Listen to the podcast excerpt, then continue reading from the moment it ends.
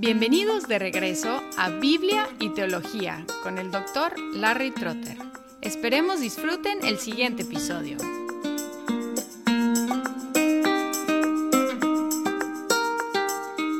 En el primer episodio en esta serie sobre Habacuc, encontramos que el profeta se quejó contra Dios por la violencia que observaba a su alrededor en Judá. Eso sucedió alrededor del año 600 antes de Cristo. Y ahora encontramos la respuesta de Dios en el capítulo 1, los versículos 5 al 11. Miren entre las naciones, observen, asómbrense, quédense atónitos, porque haré una obra en sus días que ustedes no la creerían si alguien se la contara. Porque voy a levantar a los caldeos, pueblo feroz e impetuoso, que marcha por la anchura de la tierra para apoderarse de moradas ajenas. Imponente y temible es, de él mismo proceden su justicia y su grandeza. Sus caballos son más veloces que leopardos, más astutos que lobos al anochecer. Al galope vienen sus jinetes, sus jinetes vienen de lejos, vuelan como águila que se precipita a devorar.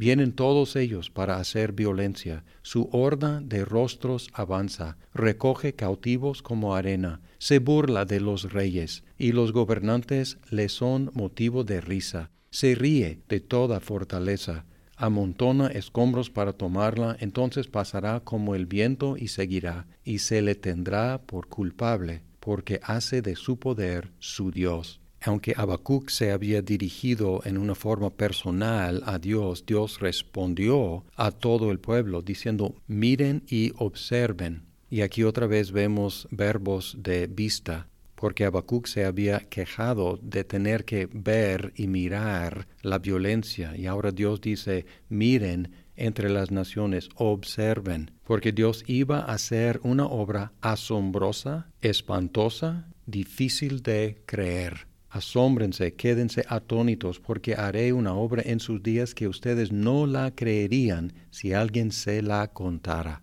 ¿Y cuál fue esa obra asombrosa?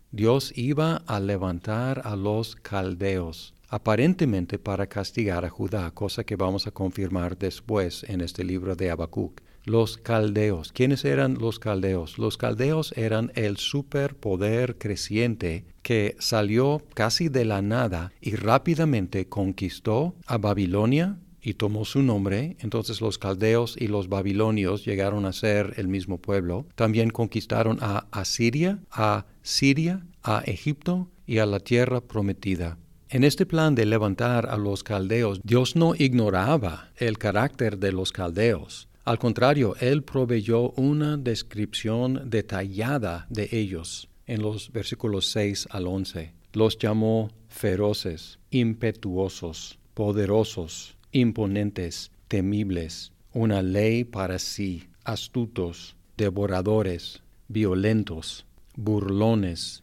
culpables, adorando su propio poder como su Dios. Esta respuesta de Dios sí parece ser increíble, es decir, imposible de creer porque parece ir en la dirección equivocada. Habacuc se quejó que Dios le hizo ver la violencia y Dios dijo a Habacuc y todo el pueblo que vieran más violencia. Al mismo tiempo hay una cierta justicia poética en esta respuesta, porque muestra a los judíos el resultado final de su manera de vivir. Si ellos quisieran vivir por la violencia, Dios les mostraría la violencia. Si ellos quisieran vivir como una ley para sí, Dios les mostraría cómo es vivir bajo un poder que es una ley para sí.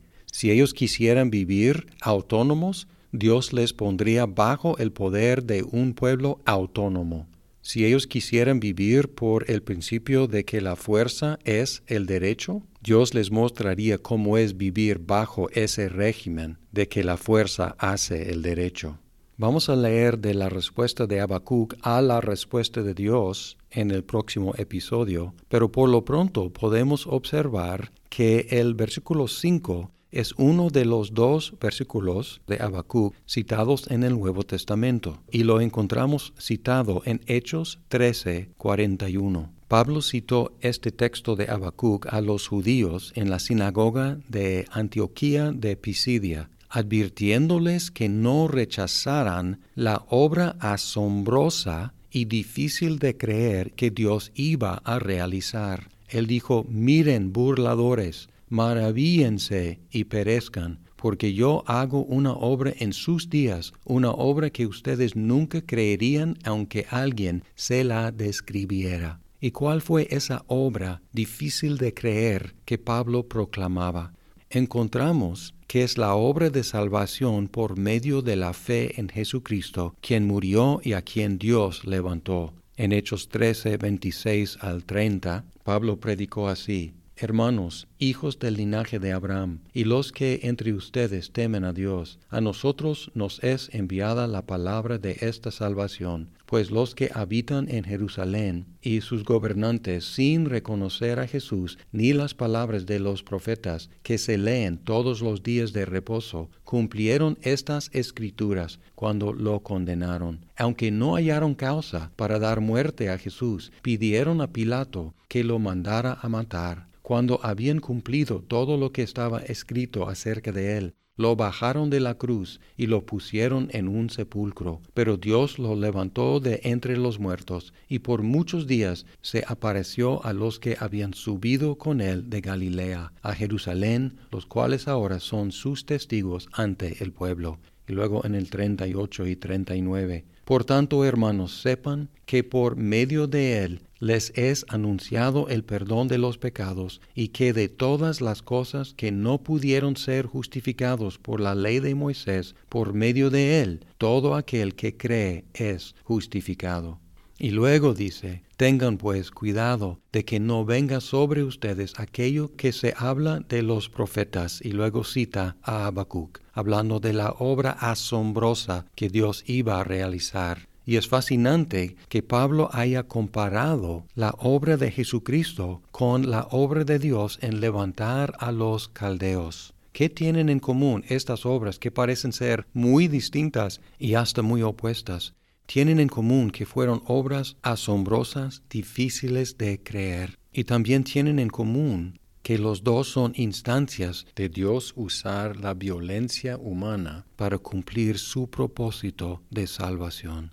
En los tiempos de Habacuc, el pueblo habría pensado, Dios no puede hacer eso, no inventes. Y en los días de Jesús y en nuestros días, algunos pueden pensar, no, Dios no puede hacer eso, enviar a su propio Hijo para que Él se sacrificara, para que luego Dios lo levantara de entre los muertos, para dar perdón de los pecados y justificar a todos los que creyeran en Él. Dios no puede hacer eso. Y la respuesta es, sí puede y sí lo hizo. Esta es la máxima obra asombrosa de Dios.